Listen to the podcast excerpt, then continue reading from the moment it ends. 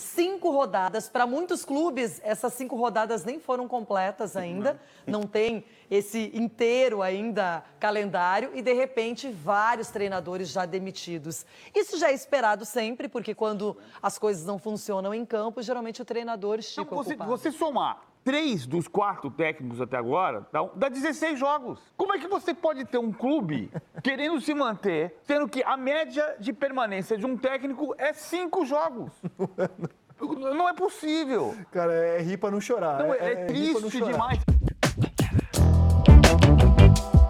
Quantas vezes o seu time trocou de treinador buscando solucionar todos os problemas do clube? Quantas vezes você, como torcedor, já pediu a cabeça do técnico do seu time de coração depois de três ou quatro jogos? No último episódio, discutimos os impactos do ambiente do futebol na saúde mental dos jogadores. Agora, vamos abordar a situação dos treinadores, um dos personagens do ecossistema do futebol que mais convive com a instabilidade na profissão. Além da cultura insana de troca de treinadores no Brasil que causa essa instabilidade, os treinadores convivem diariamente com pressão de dirigentes, torcedores e imprensa. Esse ambiente prejudica e muito a saúde desses profissionais. O Além do Jogo discute isso a partir de agora. Para isso, conversamos com Paulo Calçade, jornalista dos canais Disney, Marcelo Barreto, do Sport TV, e Gabriel Dudziak, comentarista da CBN. Além de treinadores e psicólogos especializados na área esportiva. Eu sou Andrei Frasson. E eu, Heitor Machado. Estamos gravando esse podcast na última semana de novembro de 2020. Até aqui, só neste ano, 17 dos 20 clubes da Série A do Campeonato Brasileiro já trocaram de técnico pelo menos uma vez. Isso, Heitor, que ficamos mais de três meses sem futebol por conta da pandemia do coronavírus. E quando ele voltou, o calendário de partidas ficou mais apertado do que o normal. Jogos em cima de jogos, viagens longas e pouco tempo para treinar. Ano passado, por exemplo, o jogo da final do Mundial de Clubes entre Flamengo e Liverpool foi a partida de número 74 da equipe brasileira. Considerando apenas o período de jogos oficiais, a equipe carioca fez, em média, uma partida a cada 4,2 dias. Isso num país com dimensões continentais e disputando a Libertadores da América e o Mundial de Clubes no Catar. A quantidade de partidas numa única temporada assustou o técnico do Liverpool, Jürgen Klopp. Na Inglaterra, joga-se em média cerca de 55 partidas no ano. Na véspera do jogo da final do Mundial, um repórter pediu para o técnico do Liverpool quantos jogos ele achava que o Flamengo havia feito naquele ano. A gargalhada do alemão diz tudo. Do you know or can you guess how many games Flamengo have played this season, which is the same as the calendar year for 2018? No, no idea how many. 73.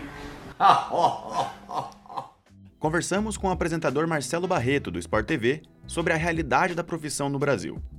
É, eu confesso que é uma daquelas profissões assim que eu não gostaria que meu filho tivesse, sabe? É, um pai não pode fazer isso, né? Dizer, meu filho, você não pode ter essa profissão. Mas tem algumas que secretamente lá no fundo você fala, poxa, tomara que ele não escolha isso. Porque técnico de futebol, eu, eu, eu não consigo entender o que, que, motiva as pessoas a continuarem exercendo essa, essa função em que você fica três meses em cada clube, vai mudando de cidade. Será que é só a recompensa financeira ou será que é é, o amor pelo futebol é tão grande que a pessoa não consegue se livrar daquilo, né? Barreto, e por que é tão difícil mudar essa cultura? É, acho que tem uma ciranda, já falei até algumas vezes na redação sobre isso, de interessados em demissão de treinador, né? Eu não sei exatamente por onde ela começa, mas indo de fora para dentro do campo, é, a gente pode dizer que interessa ao torcedor, porque dá uma ilusão de interferência no trabalho do clube né? Você grita burro na arquibancada e o técnico cai. Interessa ao dirigente, porque ele se exime de uma, de uma responsabilidade que também é dele naquele trabalho. É, interessa aos próprios treinadores, curiosamente, né? porque tem pagamento de multa. Um treinador empregado sai de um clube para assumir o lugar do outro que foi demitido, então também não existe um, um, um comportamento de classe aí para lutar contra isso. Interessa ao jogador, porque no fim das contas parece que ele é o último culpado né, do, do, resultado, e interessa ao jornalista porque tem notícia antes, durante e depois de demissão. Né? A gente já começa nas entrevistas coletivas a perguntar se o treinador está com medo de perder o emprego, se ele está pressionado, se o próximo jogo é o decisivo. É, quando o treinador cai, evidentemente você já tem a notícia, né? Caiu fulano, aí fica aquela excitação, e depois você tem quem é que vem. Entrevistamos também um treinador que foi demitido em 2020 após seis partidas. Isso mesmo, seis jogos no intervalo de 30 dias.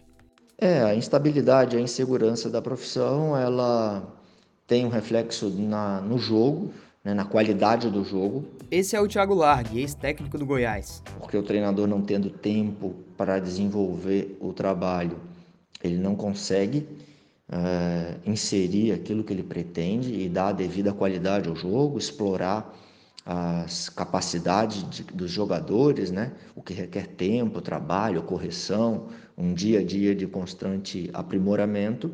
E muitas vezes o treinador ele estando pressionado, ele vai tentar um jogo mais simples, um jogo em que não pode arriscar muito, porque ele se sente numa condição acuada ou defensiva, e isso aí certamente influenciaria a qualidade do jogo. E, obviamente, esse tipo de pressão afeta a saúde mental se a capacidade de gerir a pressão ela não for bem administrada. Então, é, é algo que está é, diretamente relacionado, sim, à, à, questão cultural de como o treinador ele é visto uh, no futebol brasileiro.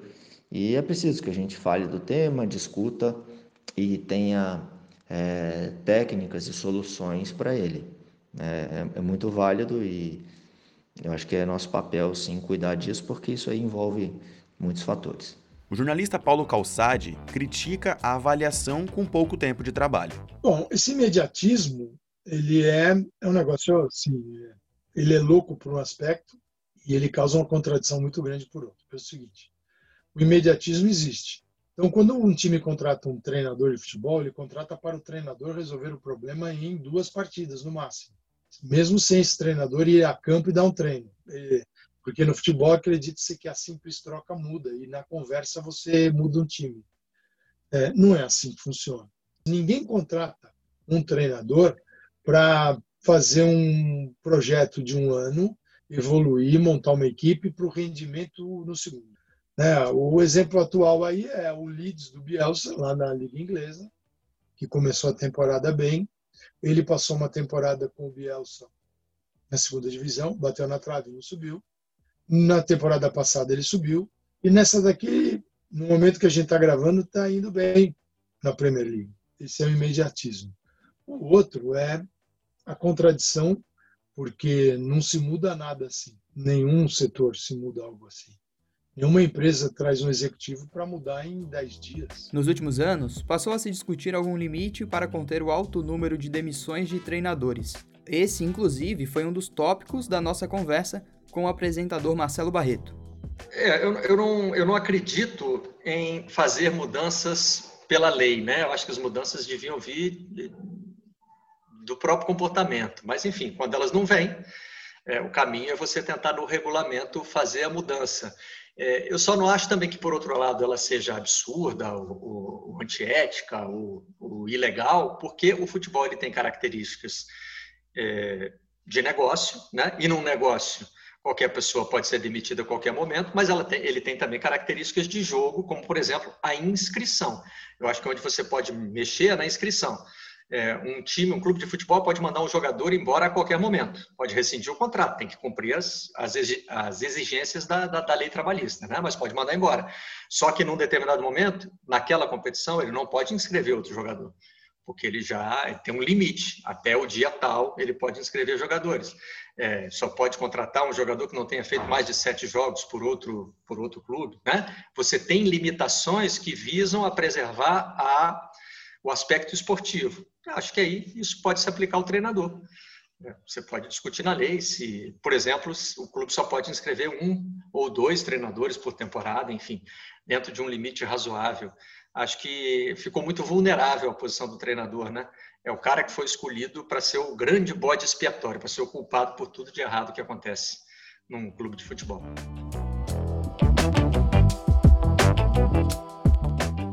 Por isso é tão importante o trabalho de um psicólogo do esporte dentro de um clube de futebol. Esse profissional, além de um trabalho com os jogadores, também faz um acompanhamento com os treinadores na tentativa de amenizar a pressão ou fazer com que o técnico lide melhor com todos esses aspectos mentais. O Dr. Alberto Filgueiras, ex-psicólogo do Flamengo, contou pra gente como é a dinâmica de trabalho e a importância de um acompanhamento individualizado com os treinadores. Então, é exatamente esse aspecto de você chegar junto do técnico e você tentar mostrar para ele que se ele não estiver bem, o trabalho dele não vai estar bem. Isso é um desafio. Isso é um desafio porque, em grande parte, os treinadores de futebol tendem, eles têm uma tendência a relacionar a qualidade de vida ou bem-estar deles aos resultados que eles estão obtendo no campo. Isso o futebol faz. E aí talvez seja o ponto mais importante em relação aos treinadores. Né? Eles sabem o quanto que as vitórias são importantes, mas eles precisam entender, e aí a gente trabalha para isso, que os valores deles, aquilo que eles acreditam como sendo futebol, e principalmente a razão pela qual eles são treinadores de futebol, existe uma razão, e não é o dinheiro. Né? Quer dizer, a gente, às vezes muita gente acha que jogadores, treinadores de futebol ganham muito dinheiro. Alguns até ganham, mas não é tanto assim, a tal ponto de desafiar sua própria saúde mental. Né? É, às vezes é melhor ganhar menos, mas ser mais feliz. Então, talvez esse seja o ponto, assim, de, de tentar fazer com que esse treinador encontre o seu lugar de felicidade, apesar de todas essas questões que aparecem em volta dele. É um trabalho muito difícil, confesso é, porque o treinador ele mesmo se coloca no papel de principal gestor e responsável por todas as coisas que acontecem com o time. É, e como é que o psicólogo, então, vai trabalhar, já que o psicólogo seria parte da comissão técnica, então como é que esse psicólogo vai, de alguma maneira, atender ou ajudar o chefe, né? se fosse pensar de uma maneira hierárquica? Só que muitas vezes os treinadores eles demoram para entender, mas eles, mas eles entendem que o psicólogo não é funcionário dele, né? ele é parceiro, ele está ali para auxiliar. O psicólogo é um prestador de serviços a todos os funcionários da instituição esportiva. De alguma maneira, vão estar associados ao time. Essa é a função do psicólogo. Então, ele não está ali como funcionário do treinador, ele não está ali para prestar informações para o treinador, ele está ali como prestador de serviços, inclusive para o treinador. Um dos treinadores que trabalhou com Filgueiras no Flamengo foi Dorival Júnior. Ele nos contou a relação da comissão técnica com os psicólogos das equipes em que trabalhou ao longo da carreira. Os clubes que eu trabalhei, desde o meu primeiro clube, o Figueirense, em 2003, nós sempre tivemos um, um profissional da área ao nosso lado é, é fundamental. É, vem numa, numa crescente o, o, os trabalhos de psicólogos em, em, clubes e no esporte de um modo geral. Hum, sempre tive um relacionamento muito tranquilo, respeito muito a área de cada um. Procuro ouvir todas as sugestões possíveis, é natural que avalie o momento de implantá-las ou não, é, é, adequá-las às necessidades ou não mas eu acho fundamental a, a, a participação e, e, acima de tudo, que estejam muito presentes no desenvolvimento do dia a dia, naquilo que acontece no dia a dia com uma equipe, com um clube de futebol. Tiago Largue também vê com bons olhos o trabalho integrado dos psicólogos e dos treinadores. Bem, a minha relação com o psicólogo do clube sempre foi próxima. Eu estudei um pouquinho de psicologia, para dizer que meu interesse é muito grande pelo tema. Eu acho que a parte mental, a gestão do grupo, preparação social, é, temas que envolvem aspectos de ansiedade, de autocontrole, é, motivação, são muito pertinentes ao jogo e a gente tem que cuidar disso com os jogadores é, sempre que a gente pode. E o auxílio, contar com um especialista, é muito importante para o desenvolvimento do trabalho. É, no Botafogo, eu fiz um trabalho bastante interessante com uma psicóloga muito competente chamada Maria Ruas, hoje ela é do Vasco, é, em que a gente fazia, mostrava para os jogadores os vídeos com a parte tática, aquilo que a gente queria, e ela participava como ouvinte, presenciando aquela reunião. E todas as expressões do jogador ou fala dele, ela tomava em consideração para depois fazer o trabalho individualizado com o jogador de treinamento mental e reforçar aquilo que era pedido da parte tática e aí o desenvolvimento uh, psicológico do jogador também era considerado. Então era um trabalho bastante integrado e, e, eu sou muito a favor porque eu acho que se o jogador, o jogador quando ele ele se abre, ele percebe, ele gosta porque dá resultado. E eu vi jogadores de altíssimo nível também sempre procurarem esse tipo de trabalho porque já tem consciência da importância que é. Tiago, o ecossistema do futebol no Brasil é de muita cobrança e pressão. Qual foi o momento de maior dificuldade na sua carreira? Eu não sei se eu consigo definir bem, porque eu acho que a gente vive numa constante pressão. Uh, é uma busca principalmente de autocobrança, né, no meu caso, em que eu, o tempo todo, eu atingo um certo limite, mas eu tento ter consciência e usar técnicas e usar maneiras para reduzir essa pressão. Né? Eu não coloco assim em questão de resultado, porque eu acho que isso é muito pertinente ao jogo, isso vai acontecer. E, e tanto na parte de euforia, quando a gente vence, eu acho que é preciso a gente ter os pés no chão. É, mas situações de estresse são comuns assim no futebol, porque são muitos jogos, é muita tomada de decisão. E, e a maneira que eu tenho é ter consciência disso e usar uh, mecanismos para estar, estar sempre uh, no controle da situação ou, ou, ou, aceitar bem e administrar aí para que a, essa pressão ela não seja algo uh, danoso para o corpo, né, para a saúde nossa. Fizemos a mesma pergunta ao técnico Dorival Júnior. A pressão ela é um fato natural na vida do atleta, na vida de um membro de comissão técnica principalmente de um treinador. É, eu sempre procurei conviver com muita naturalidade com tudo isso. Eu entendo tudo que é falado, mas sei que muito daquilo que é falado não, não, não se tem uma base constituída. Em razão disso, eu relevo e procuro neutralizar esse lado para que eu possa estar é, é, muito forte emocionalmente, no desenvolvimento daquilo que eu pense, daquilo que eu imagine para o dia a dia de um clube, de um trabalho.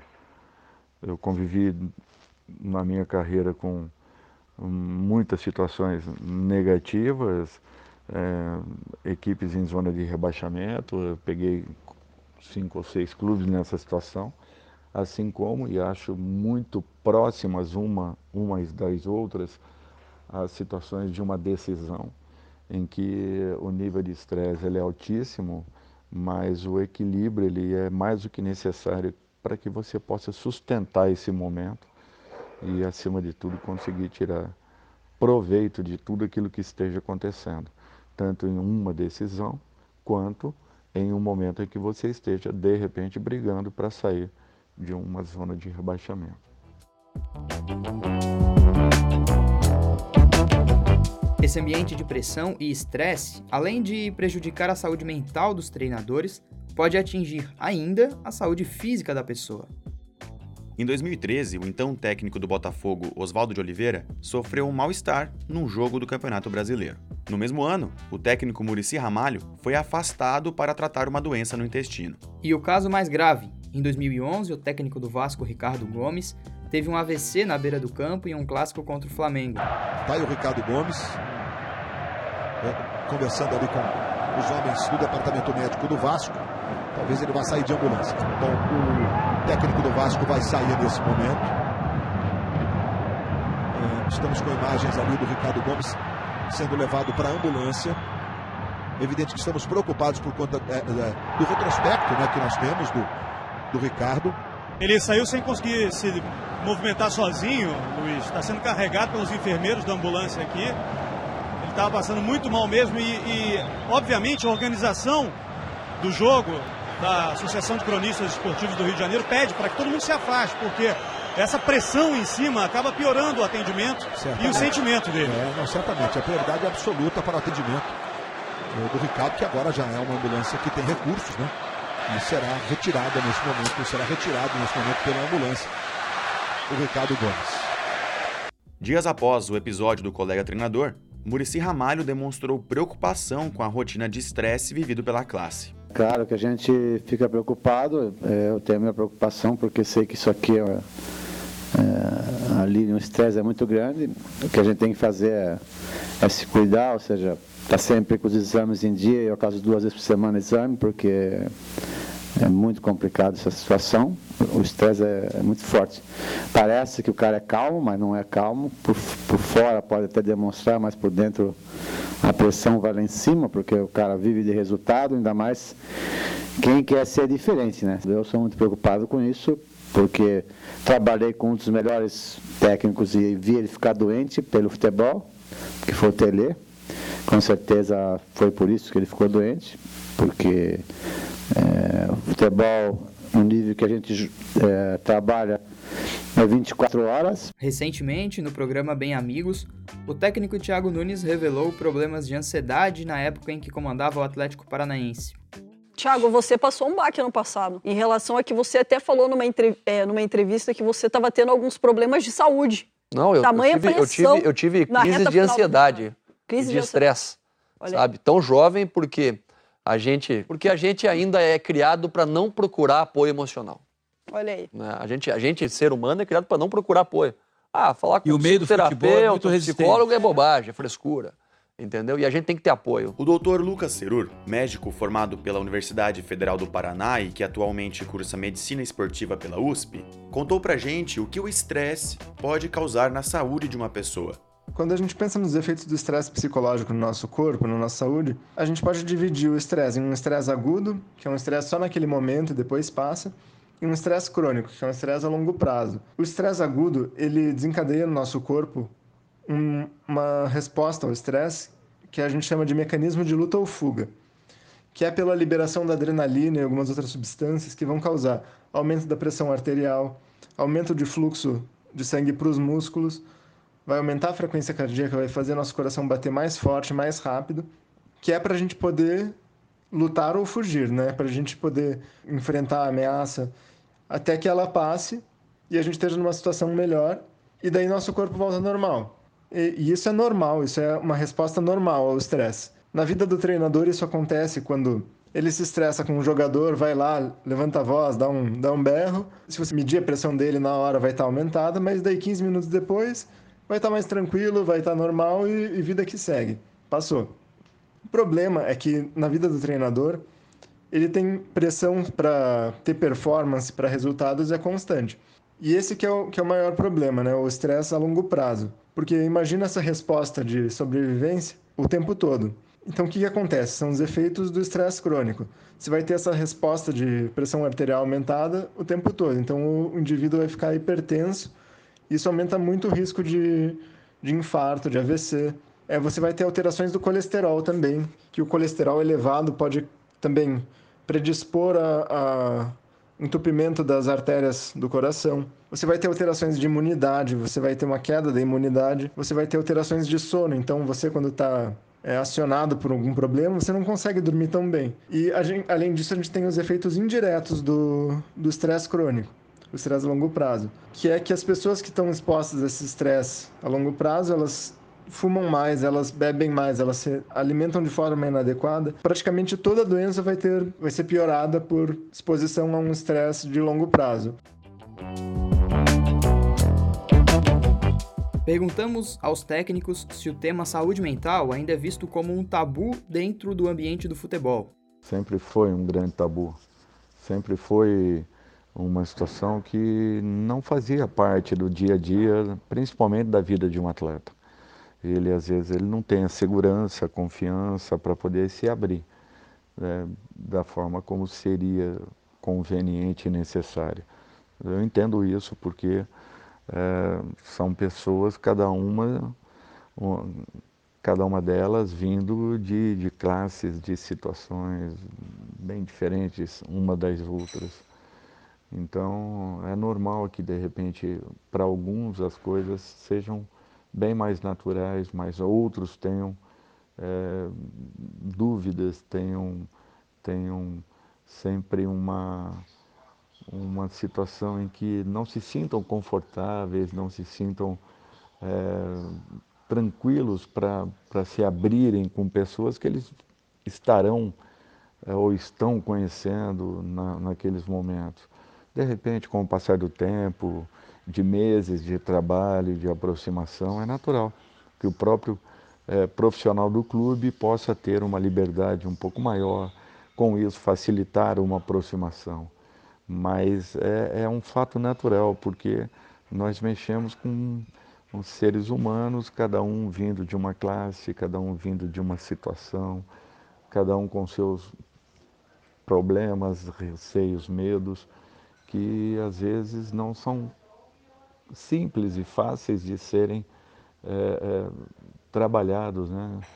Com, mesmo sabendo que, que estará ali à frente um profissional, mas ainda assim as pessoas sempre estarão muito inseguras para um momento inicial. Pelo menos isso acontece com a grande maioria é, dos atletas que eu convivi e que com certeza continuarei é, a vejo conviver. como tabu, uh, porque eu não vejo isso nem ser falado, mas eu acho que é importante sempre que, que me toca, sempre que eu estou próximo, é um tema que é bastante, eu tenho interesse, porque eu acredito que é, assim como a gente cuidar do corpo, a gente tem que cuidar da mente. Né? E isso é uma coisa que eu já pratico para dizer há 15, 16 anos de modo é, diário, posso dizer. Então, sempre estou atento a esse aspecto e eu acho que ele é preciso ser falado sim, ser levantado, ser discutido, porque é um estresse constante, é uma profissão que exige muito das pessoas, é, são cobranças de diversas partes, é, são muitos interessados, né, grupos de interessados. Então, a, as tomadas de decisão são algo constante. É por isso que o debate sobre esse assunto é tão importante. Primeiro, para poupar a saúde das pessoas envolvidas nesse ecossistema. E segundo, quebrar paradigmas que afetam a qualidade do futebol jogado aqui no Brasil. Entre eles, a cultura resultadista, que não analisa a performance ou a profundidade do trabalho de determinado treinador. E boa parte dessa histeria é verbalizada pela imprensa. Hoje, eu vejo um, um ambiente de extrema intolerância com erros. Você está ouvindo o comentarista da CBN, Gabriel Dudziak. Um ambiente em que Uh, a dignidade das pessoas é questionada duas vezes por semana. Uh, um ambiente em que você precisa sobreviver de qualquer jeito, ganhando o jogo, senão você não serve para nada. E que ao mesmo tempo você ganha dois jogos na semana e você merece tudo. Né? Então, isso não é bom para o futebol no país. É, eu acho que esse é, o, esse é o ambiente em que nós estamos. Não é só culpa da imprensa, evidentemente mas se você acredita, como eu acredito, que a imprensa influencia muita gente, eu acho que a gente tem que colocar uma boa dose aí de responsabilidade para cima dos jornalistas desse país. O Além do Jogo vai ficando por aqui. No próximo episódio falaremos sobre árbitros os impactos desse ambiente de pressão e cobrança na vida dos profissionais da arbitragem. Siga o Além do Jogo nas redes sociais, no Instagram, arroba Além do Jogo Podcast, e no Twitter, arroba Além do Jogo Cast. Siga a gente também, eu sou Heitor Machado e você me encontra em arroba HeitorMCF. E quem fala aqui é Andrei Frasson, e é só procurar por arroba Andrei Frasson, com Y. Este episódio teve áudios de TV Globo, Bandeirantes, ESPN Brasil, Lance, Premier e Sport TV. Roteiro, locução e edição por Andrei Frasson e Heitor Machado. Identidade visual por Guilherme Biezus e masterização por João Farias. O podcast Além do Jogo é um trabalho de conclusão de curso de jornalismo da Universidade Federal de Santa Catarina, feito por Andrei Frasson e Heitor Machado. Orientação da professora Valciso Culoto.